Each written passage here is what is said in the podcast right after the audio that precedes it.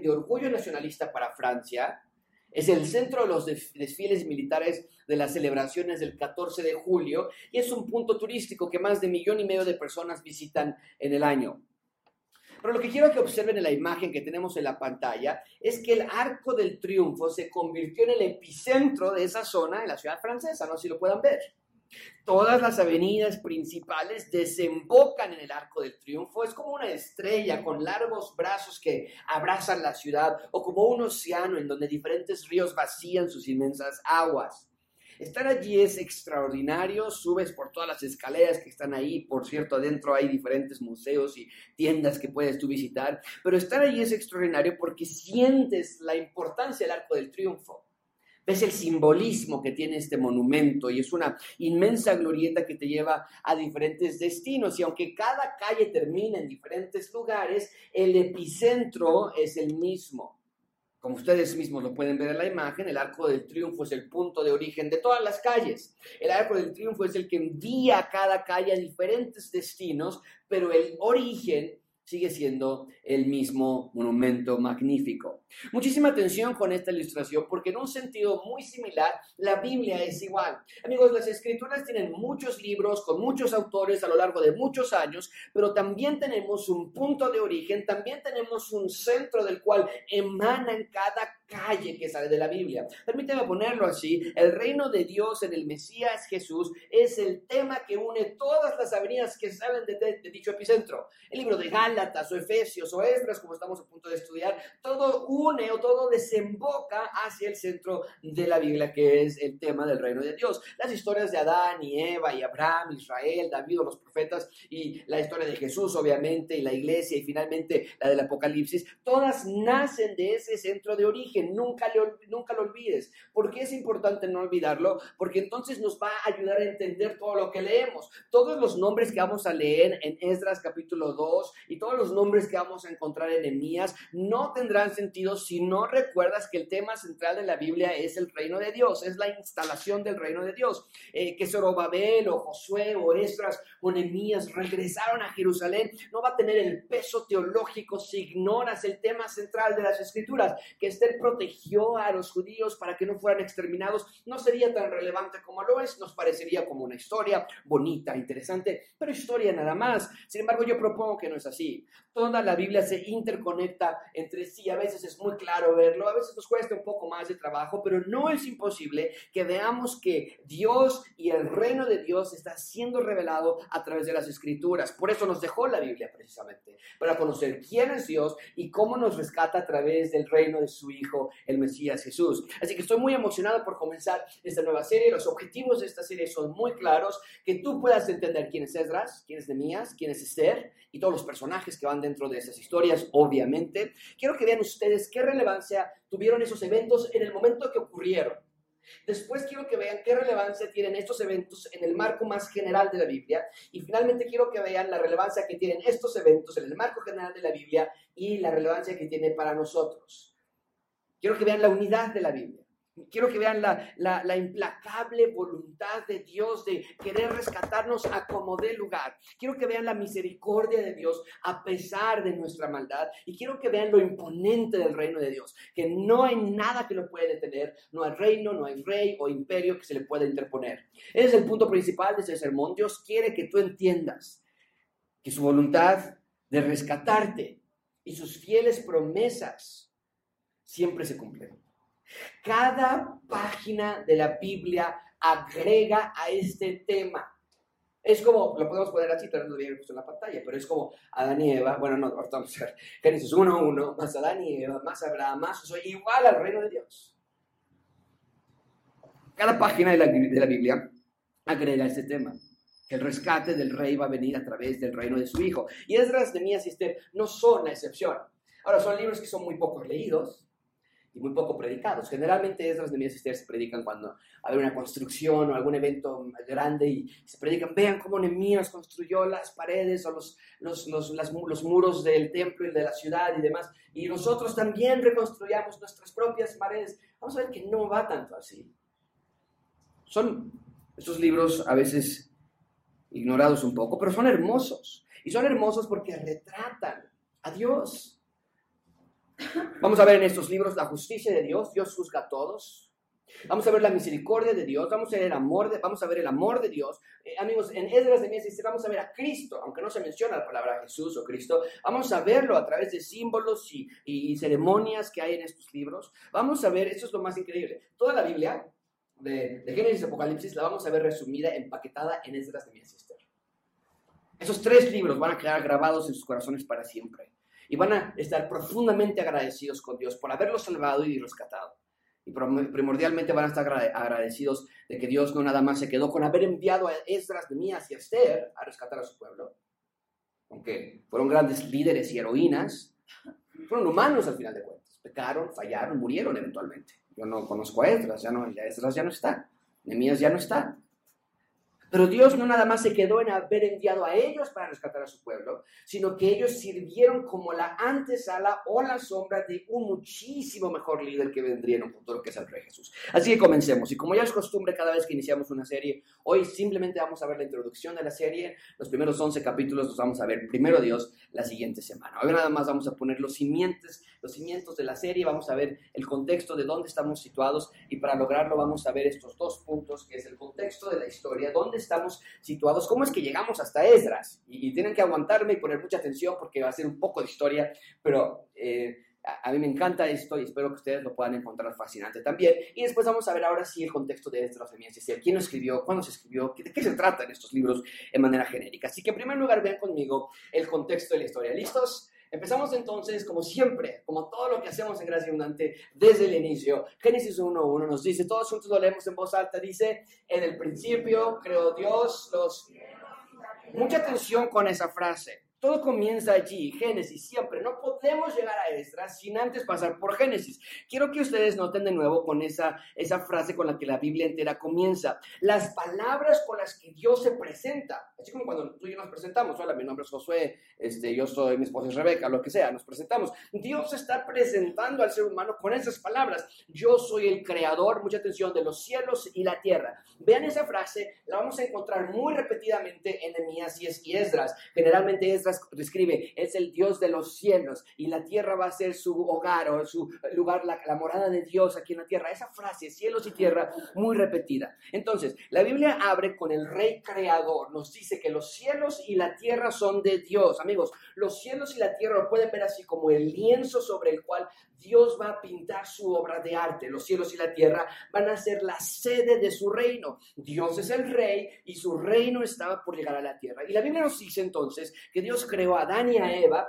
y los sitúa dentro de los cielos y la tierra, el jardín del Edén. Entonces tenemos al rey, al reino y a sus ciudadanos. Esos tres elementos que son fundamentales para el reino de Dios. Y esto es grandísimo, porque Dios no tenía que hacerlo. Dios no tenía que habernos hecho parte de su reino. No tiene que haberte rescatado. Pero lo hizo y la Biblia abre con buenísimas noticias. El rey decidió traer su reino a nuestra esfera, los cielos y la tierra. Esto es increíble. Y literalmente, de la tierra nos formó a nosotros, dice el texto en, en Génesis. Y nos hizo parte de su reino, nos colocó en el jardín del Edén. Amigos, ¿qué más necesitamos? Ya con el primer versículo de Génesis, que Dios decidió del caos crear los cielos y la tierra y hacer esta esfera su reino, ya con eso podemos ver que Dios es un Dios creador, amoroso, misericordioso, grande poder y en gloria, pero el hombre, y aquí mucha atención, no quiso el reino de Dios. No quiso el reino de Dios, quiso su propio reino. Y Adán entonces creó su propio reino y su descendencia que era igualita a él. Una dinastía, el hijo mayor de Adán, ¿recuerdan qué hizo con su hermano? Lo asesinó. Y Adán comenzó una descendencia caída y frágil de la cual tú y yo somos parte. Pero recuerden, todos los caminos nos llevan al tema central del reino de Dios. Y la Biblia abre con la llegada del reino de Dios a los cielos y la tierra que Dios creó. Y aunque Adán y Eva se desviaron del tema del reino de Dios, el reino de Dios nunca se desvió de ellos. Aún había esperanza para ellos y para toda la humanidad. En Génesis 1.1 Dios crea los cielos y la tierra. En Génesis 12, llegamos a Génesis 12, y Dios elige a un hombre que se llamaba Abraham.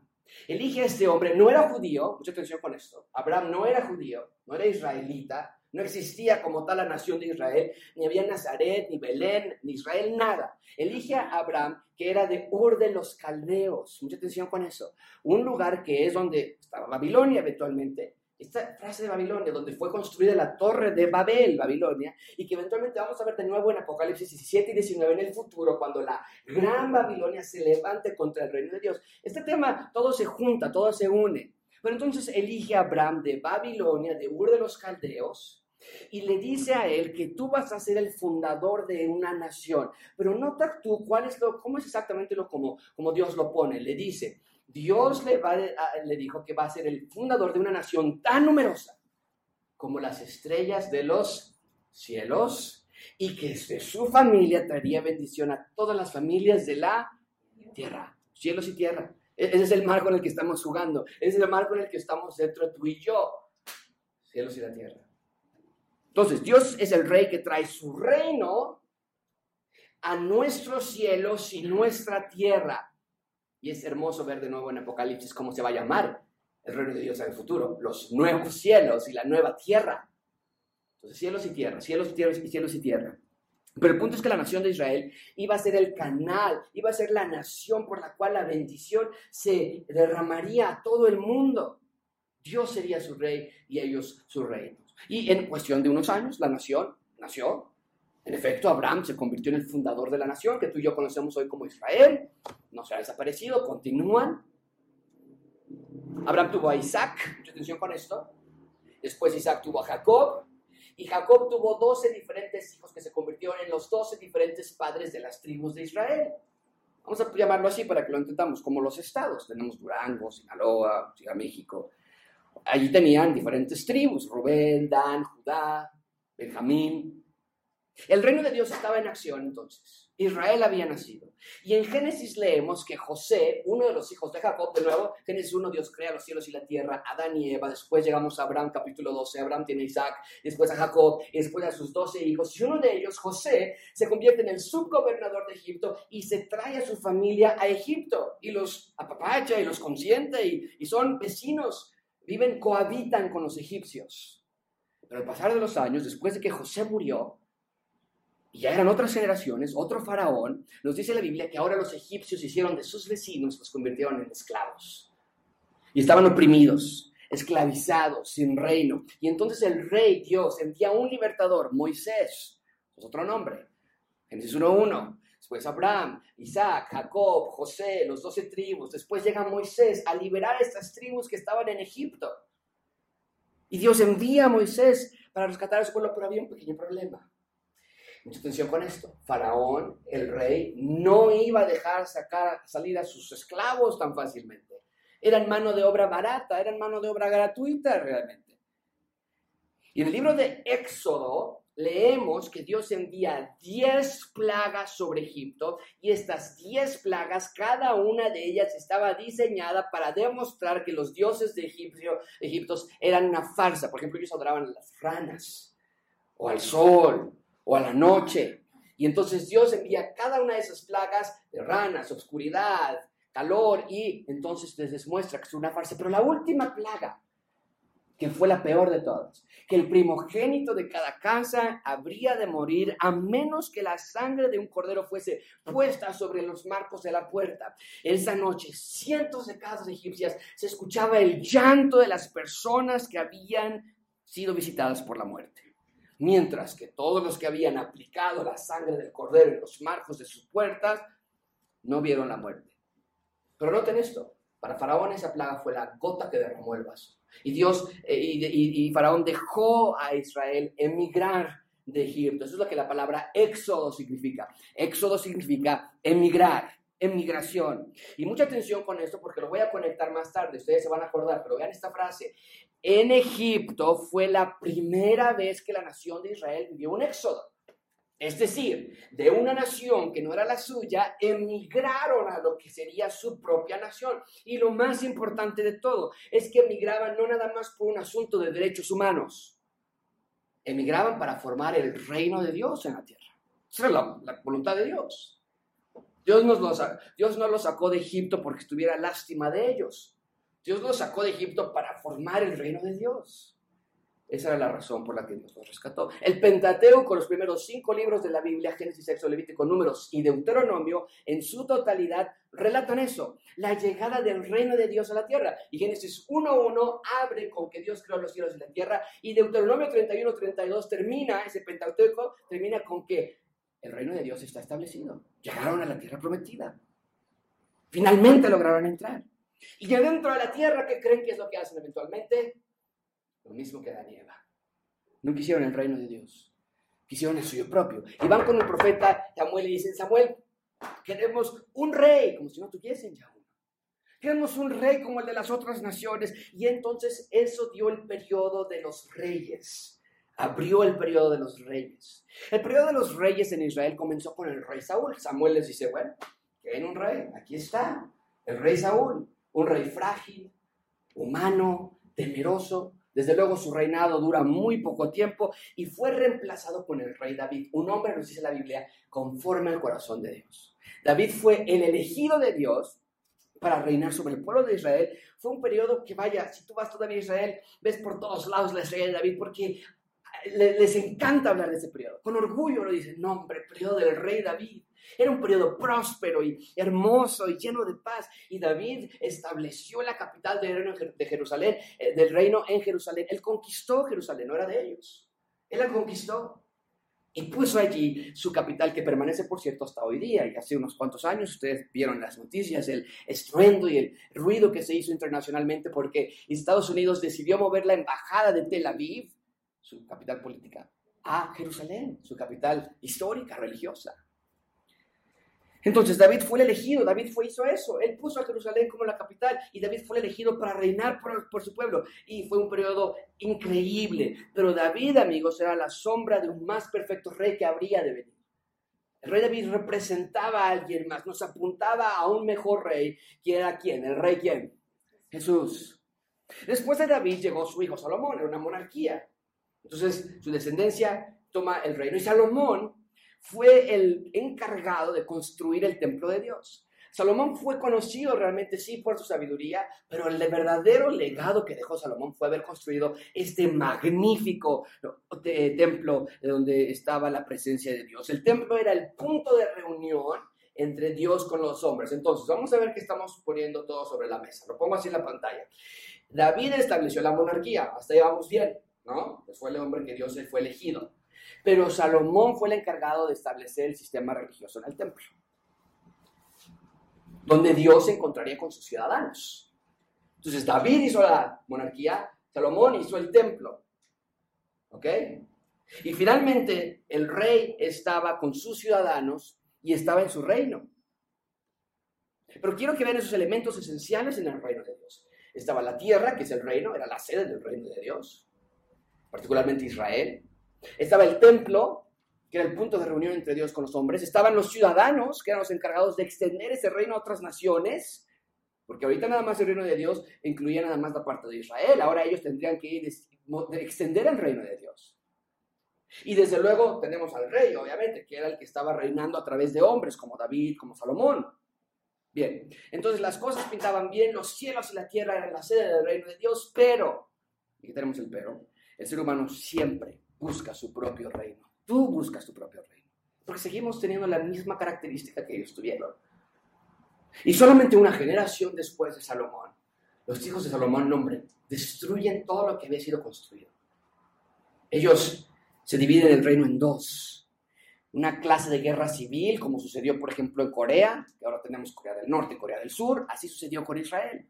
Se divide el reino en dos y ahora hay el reino del norte y el reino del sur, ambos con sus propios reyes, ambos con sus propias capitales y las cosas comienzan a partir de ahí a degradarse rápidamente. Cuando la nación de Israel se divide en dos, la separación de Dios o el alejamiento de Dios también comienza allí. Sin unidad nacional, sin identidad como el reino de Dios. El reino del norte se quedó con el nombre de Israel, así se llamaba. El reino del norte dijimos nosotros somos Israel porque eran la mayoría de las tribus, eran diez tribus que se habían separado. Y las dos tribus más pequeñitas de hasta abajo se quedaron con el nombre de Judá. Era la tribu de Benjamín y la tribu de Judá. Y la tribu de Judá era la más grande. Entonces dijeron, pues vamos a llamarnos Judá. Y ustedes de arriba de Israel. Y el reino del norte comienza a adorar a otros dioses y abandonan a Dios. El reino del sur también comienza a adorar a otros dioses, también se apartan de Dios. Y Dios envía profetas, como Jeremías, para que les advirtiesen del peligro que estaban corriendo si no se arrepentían de sus pecados. Literalmente, amigos, Dios les dijo, si no te arrepientes de tus pecados, oigan, ustedes no deben estar divididos, son una nación, son el reino de Dios. Y si no se arrepienten de sus pecados, van a ser conquistados por otras naciones y van a sufrir. Pero sabes una cosa, se hicieron de oídos sordos, como tú y yo lo hacemos muchas veces. No quisieron escuchar, endurecieron sus corazones. Y entonces el juicio llegó, primero al reino del norte, a través de los asirios. Llegaron y los conquistaron, por ahí en 722 más o menos. Ellos fueron conquistados por los asirios, se hicieron una mezcla tremenda entre ellos. Ya no había, ya no sabías quién era judío, quién era samaritano, quién era asirio, ya nada. Y se creó Samaria, se creó los samaritanos. Y los judíos del reino del sur siempre los veían con desprecio, porque ¿cómo ustedes se dejaron mezclar con esas sangres que no eran de parte de Israel? Siempre los veían con desprecio, que lo leímos ya, lo vimos en, los evangelios, los samaritanos. 130 años después de que capturaron el reino del norte y se desapareció como tal Israel, 130 años después les llegó el juicio al reino del sur, a Judá. Y esta vez fue conquistado por Babilonia. Pero mucha atención con esto. Jeremías había profetizado. Él fue el que les dijo, arrepiéntanse. Y él profetizó. Si no se arrepienten, va a llegar Babilonia sobre ustedes. Los van a tomar cautivos por 70 años. Van a estar bajo presión. ¿Por cuántos años? Y al final de ese tiempo, Dios los va a rescatar. Eso es lo que les dijo Jeremías. El cautiverio era un juicio, amigos. Déjame decir esto como manera de aplicación. Con Dios no puedes jugar. No puedes. No puedes jugar y no tener consecuencias. Es exactamente lo que estamos viendo aquí. Si tú te llamas hijo o hija del rey, como lo estaban haciendo los israelitas, y vas en constante desobediencia a Dios, cuidado, porque va a llegar disciplina para ti.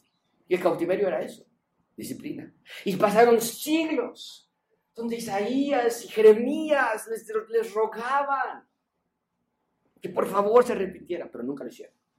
No creyeron. Nah, por favor. Y el juicio llegó.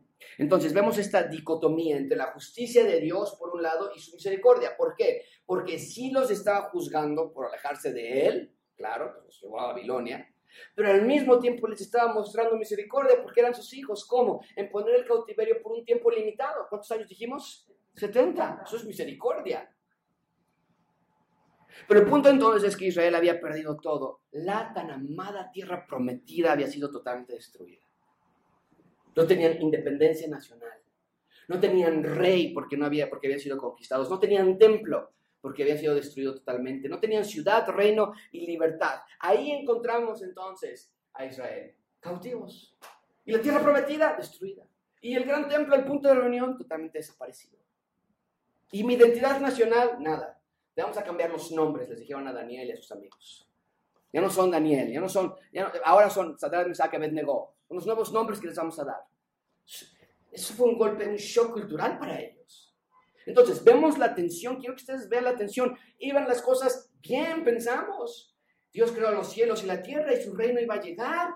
Y eligió a Abraham, ¿qué pasó? ¿Cómo estamos ahora aquí? Bueno, ¿cómo que qué pasó? Los reyes fallaron, los humanos fallaron, los ciudadanos fallaron, ahora están presos en cautiverio y en dolor, están bajo Babilonia, ¿qué va a pasar con el reino de Dios? ¿Cómo va a llegar el rescate que le prometió a Eva? Porque recuerden que el marco que vemos en Génesis es el de una humanidad caída. Sí, en Génesis estudiamos la fundación de Israel, pero en, realidad estamos viendo la caída de la raza humana completa. Entonces, ¿cómo va a llegar el reino de, la, Dios a la humanidad? ¿Cómo va a llegar su rescate a ti y a mí? Y ahora, la nación que, se suponía que era el medio por el cual todas las naciones de la tierra iban a ser bendecidas, está presa. Literalmente los llevan este, atados a Babilonia. Y Daniel, ustedes recuerdan que estudiamos ese libro, fue uno de los que se llevaron de, de Israel. Jovencito, tendría 10 años de edad, 14 máximo. Y llega a Babilonia, este joven. ¿Qué pasó? bueno, toda su nación por todos estos años había permanecido en rebeldía y se lo lleva cautivo. Y recuerden, le dicen, tienes que comer la carne y el vino del rey. Y dice, no, no quiero comer nada más que legumbres. Y oraba tres veces al día con dirección al templo, porque el templo era para ellos el punto de reunión entre Dios y los hombres. Y ya en Babilonia, Daniel empieza a crecer, ya estudiamos este, el, libro de Daniel, se, hace, se hace miembro del equipo de, de, los reyes de Babilonia, de Nabucodonosor y de los otros reyes, y se encuentra con un documento, Daniel, que dice que lo escribió un tal Jeremías. Y Daniel se encuentra con ese documento y dice, oye, es que aquí dice que, que los iban a tomar cautivos. O sea, yo era un niño cuando pasó eso, pero pero aquí dice, dice que nos y dice que va a durar 70 años. Y se pone a hacer las cuentas y se da cuenta que están por cumplirse esos 70 años. Y entonces empieza a hablar a los judíos, oye, ¿qué creen? Encontré el documento que pues dice que un Jeremías, ¿alguien se acuerda? No, no, ya no se, no se acordaban de Jeremías, no conocían a Jeremías, era otra generación. Pues un tal Jeremías dice que, que vamos a regresar a, a Jerusalén. Mira, aquí dice, que dura 70 años. El, y vean, empezó en esta época, este año y ya estamos a punto. Pero también había incertidumbre. O sea, hay emoción porque dicen, oye, y sí, es cierto. ¿No? A veces así nos pasa a nosotros que nos llega una noticia y dicen, oye, están regalando algo en Walmart. ¿No? Y que dices, ay, pues vamos, ¿no? Igual y, igual y sí.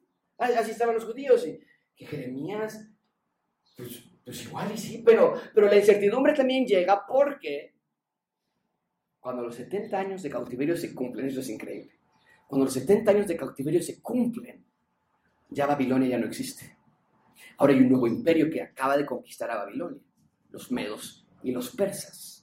Este nuevo poderoso imperio había conquistado a Babilonia de la mano del emperador Ciro y obviamente los medos y los persas conquistan Babilonia, conquistan todo lo que Babilonia poseía, Israel incluido ahí, y los cautivos. Entonces, ahora era la, la, cuestión de, bueno, sí, pues aquí está este documento, pero es un papel. Sí, dice que 70 años, pero la realidad es que ya tenemos ahora otro rey. ¿Cómo se te ocurre que nos va a dejar ir? ¿De dónde? Y es ahí donde comienza a uno.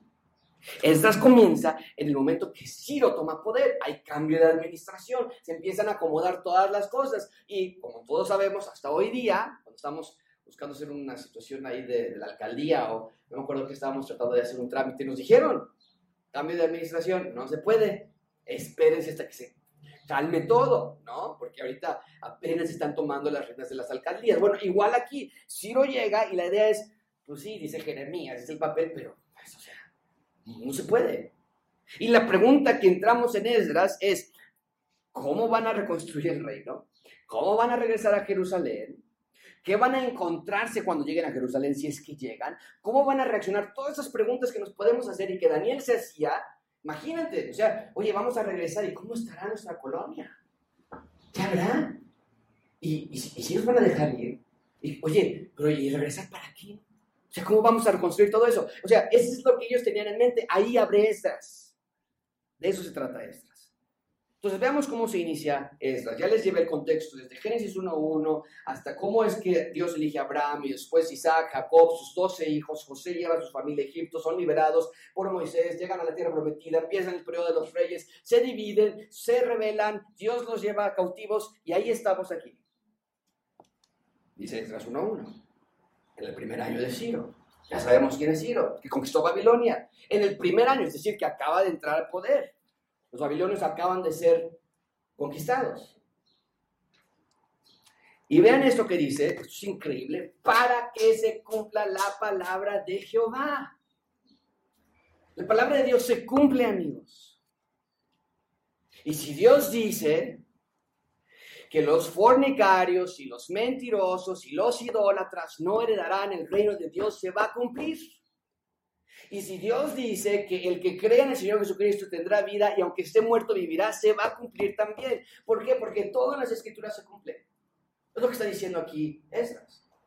La razón por la que Ciro hizo lo que hizo, y lo vamos a ver la próxima semana, no fue porque nació de su voluntad, no fue porque se sintió mal de los judíos, es porque se tenía que cumplir la palabra de Jehová que se dio por boca de Jeremías y Jehová despertó movió, agitó es la palabra en el idioma original. El espíritu de Ciro para que él pregonase y que mandara publicar, también por escrito, todo lo siguiente. Y nos lo va a dar, ustedes lo pueden leer en sus casas, ¿no? No lo vamos a ver hoy.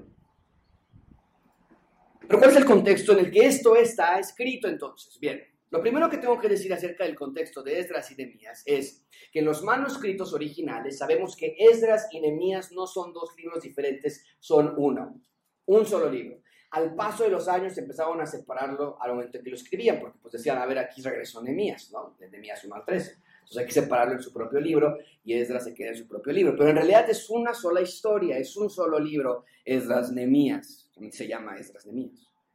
También nosotros sabemos que el autor de Esdras Nemías es Esdras. ¿Quién era Esdras? Bueno, Esdras era un escriba, un encargado de copiar la ley de Dios, devoto de Dios, creyente de Dios. Y como cualquiera de los judíos que vivía en el exilio, pues añoraba regresar a su, tierra natal. Ahora, Esdras Nemías está dividido en tres escenas. ¿Listos? La primera. La primera escena es esta, del capítulo 1 al 6 de Esdras. Esa es la primera escena que tenemos. Y en esa primera escena que ocurrió por ahí del 538 a.C., y noten, porque a veces yo cuando, por lo menos yo, ¿no? Yo soy como disléxico, más o menos, yo escribía las fechas y ni sabía, ¿no? Que, no, 538 años antes de que Cristo naciese. Y ya lo, ya lo hemos estudiado tú y yo y los ángeles se aparecieron y este, eh, el, rey ha venido, el Salvador ha venido, Osana ya llegó. Bueno, antes de que eso sucediese, 538 años ocurrió esto. Eh, Esdras, eh, se escribe Esdras del 1 al 6. Y ese es el primer retorno a Jerusalén.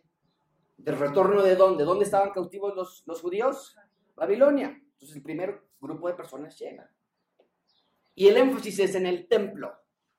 Reconstruyamos el templo, reconstruyamos el templo. ¿Por qué? Porque el templo es el punto de reunión. Si queremos que Dios esté con nosotros, tenemos que reconstruir el templo. Y lo más interesante, lo vamos a ver cuando lleguemos ahí, es que no empiezan con las paredes. Tú pensarías, ¿no? Vamos a empezar con... ¿Sabes qué es lo primero que empiezan a construir? El altar de sacrificios. Porque saben que sus pecados tienen que ser perdonados por un sacrificio. Pero bueno, eso ocurre Esdras 1 al 6 y fue liderado por Zorobabel, no por Esdras, Esdras todavía no llega. Zorobabel dice, y vamos a estudiar quién fue, él es su gobernador, él dice, vamos a Israel y tenemos, vamos a Jerusalén, tenemos que reconstruir el primer retorno. Después, Esdras 7 al 10, ahora, del capítulo 6 al 7, para nosotros son unos milímetros de distancia, pero hay 50 años de espacio entre el capítulo 6 y el 7. Es decir, reconstruyen el templo, capítulo 3 pone los cimientos del templo, capítulo 6 ya logran reconstruirlo y se inaugura. En la inauguración unos están gritando de alegría, gloria a Dios, ya está padrísimo, y otros están llorando.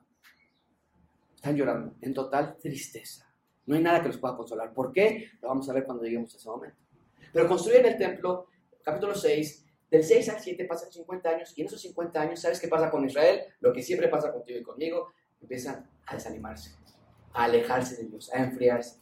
Y en el capítulo 7 dice, Esdras llega en el segundo retorno y les dice, no, tenemos que haber, tiene que haber un resurgimiento espiritual. Eso ocurre en el 458.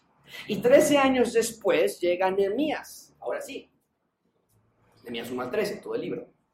Y, y Nehemías hace un tercer retorno de la mano de Nehemías y se enfoca en reconstruir la ciudad ahora y el templo en el 445. Ahora esto es increíble.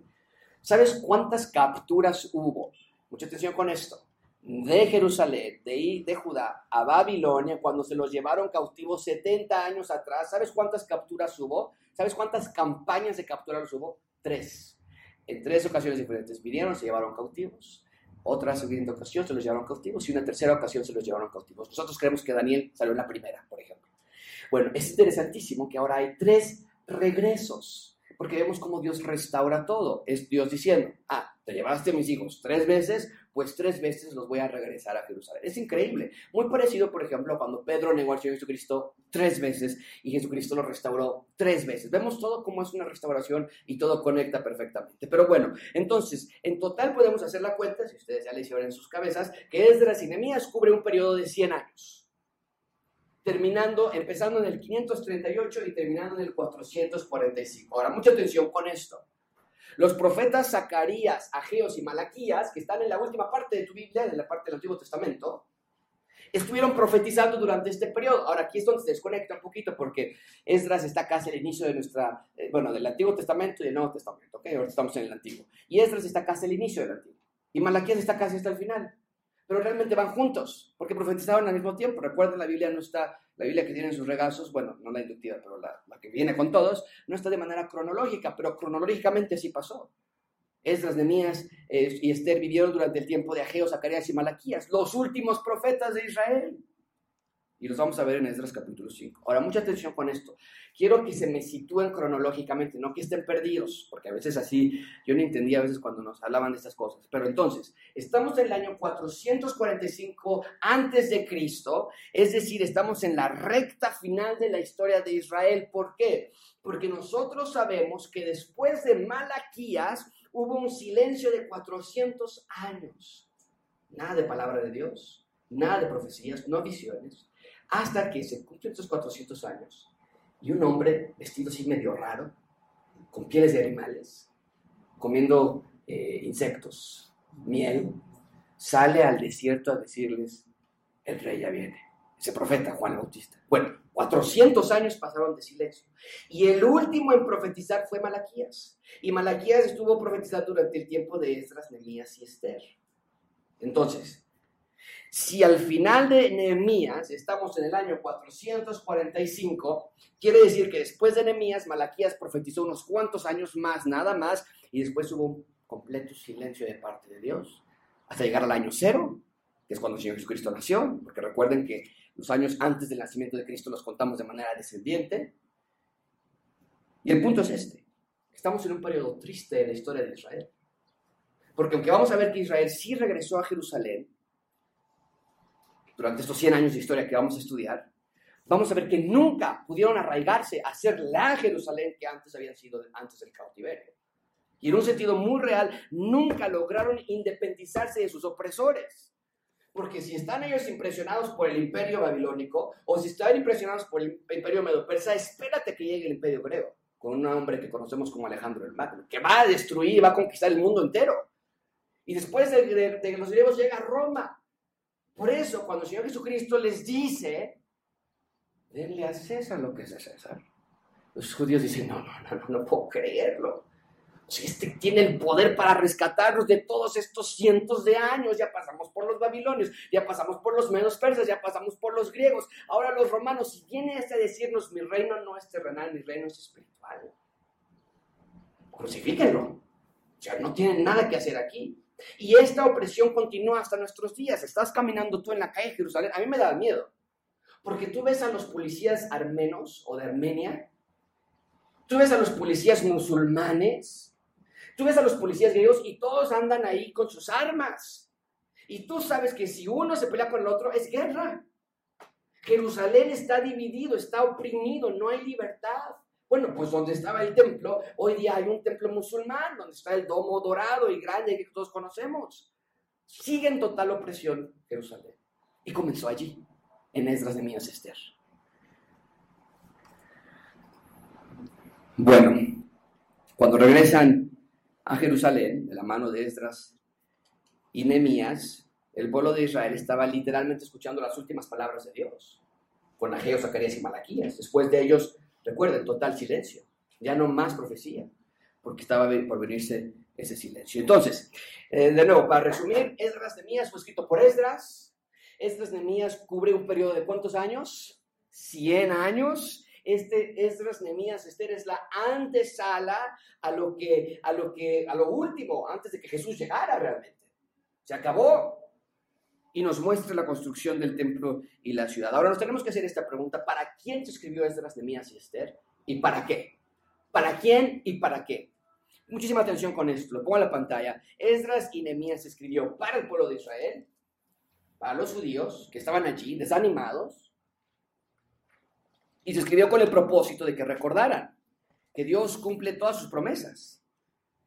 Tenían que recordar que aunque pareciese lo contrario, Dios estaba en acción, aún era en el reino de Dios y Dios tenía un propósito para todo esto. Israel, amigos, era una nación sin esperanza, que se sentían tristes, desesperados, melancólicos. Tú no tienes idea de qué, de qué se siente regresar a tu ciudad de origen y encontrarla en ruinas y decir, mi casa estaba aquí. Y mis abuelos vivían aquí. Y nunca los encontré ya. No sabes, no sabes qué se siente regresar y decir, no tenemos nada. No tenemos dinero, no tenemos nada. No tenemos nación, no tengo familia. Estuve preso en esa nación por tantos años. Y la pregunta que se estaban haciendo eh, todos los judíos en ese momento era, ¿perdimos nuestro estatus del reino de Dios? O sea, aún Dios quiere algo con nosotros. Eh, ¿Estropeamos nuestro futuro? Por nuestro pecado, ¿estropeamos el reino de Dios? Y la respuesta a todas esas preguntas que nos va a dar Esdras, Nemías y Esther es no. No lo han estropeado. Dios está en control. Porque vamos a darnos cuenta que Esdras y Nemías, mucha atención con esto, son escritos como respuesta a la profecía que se había hecho antes, 200 años antes de Isaías 44.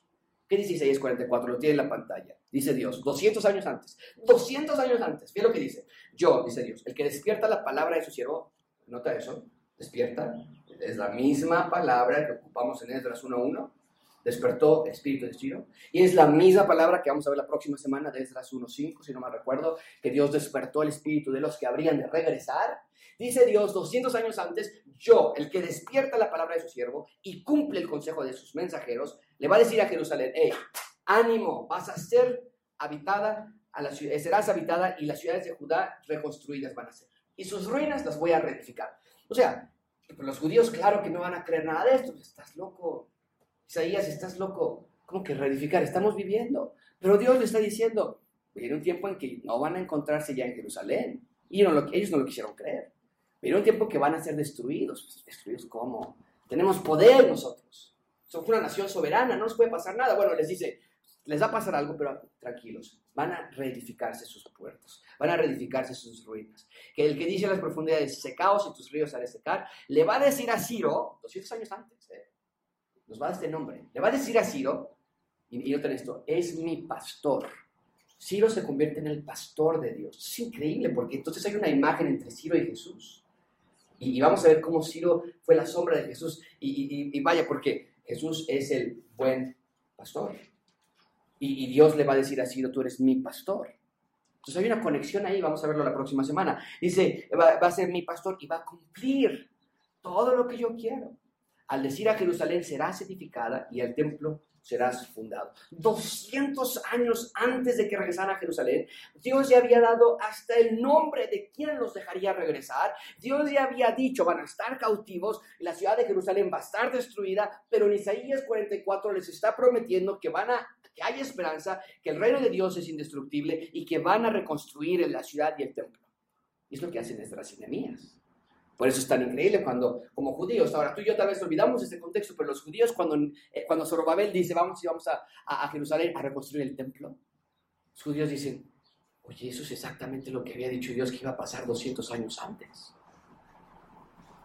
Y así comienza el libro de Esdras. Tengan esto en mente. 200 años atrás, Dios ya había prometido el que un hombre llamado Ciro los dejaría ir. El imperio medo-persa era un pueblito insignificante, nadie los pelaba, pero Dios ya había dicho el nombre de Ciro. Cuando leemos en Esdras 1.1 que en el primer año de Ciro, los judíos dicen, wow, esto ya estaba desde antes. Y Dios despertó, eh, el, Jehová despertó el espíritu de Ciro para pregonar por palabra y por escrito todo su reino. No vamos al versículo 2, pero ustedes lo pueden ver, que dice, vayan a reconstruir el templo y vayan a reconstruir la ciudad. Es exactamente lo que había dicho en Isaías 200 años atrás. es increíble. De nuevo, quiero que estén bien afianzados en donde estamos. No se me pierdan. Israel, después de haber sido una nación soberana, próspera, se fue preso a Babilonia como juicio por parte de su idolatría. Y Dios se los había anunciado ya. No era sorpresa. Antes de que sucediese, Dios les había dicho, eh, voy a enviar, si no, se, arrepienten, voy a enviar y voy a tomar a todas las tribus del norte, dice Jehová, y a Nabucodonosor, rey de mi los traeré. Eh, eh, los traeré contra esta tierra y contra sus moradores y contra todas estas naciones en derredor y los voy a destruir. Y los pondré por escarnio y por burla en desolación perpetua. Toda esta tierra va a estar en ruinas si no se arrepienten.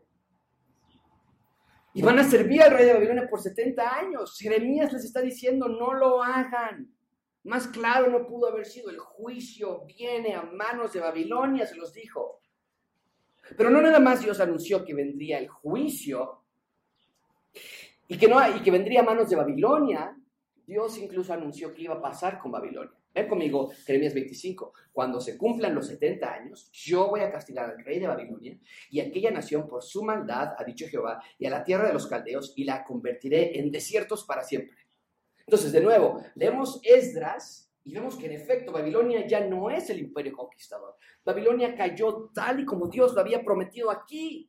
Después de los 70 años, Babilonia va a caer y sucedió. Pero no nada más se queda allí.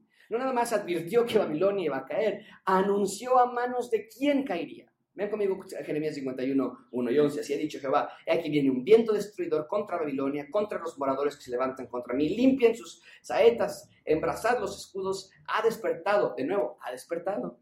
Es el mismo verbo.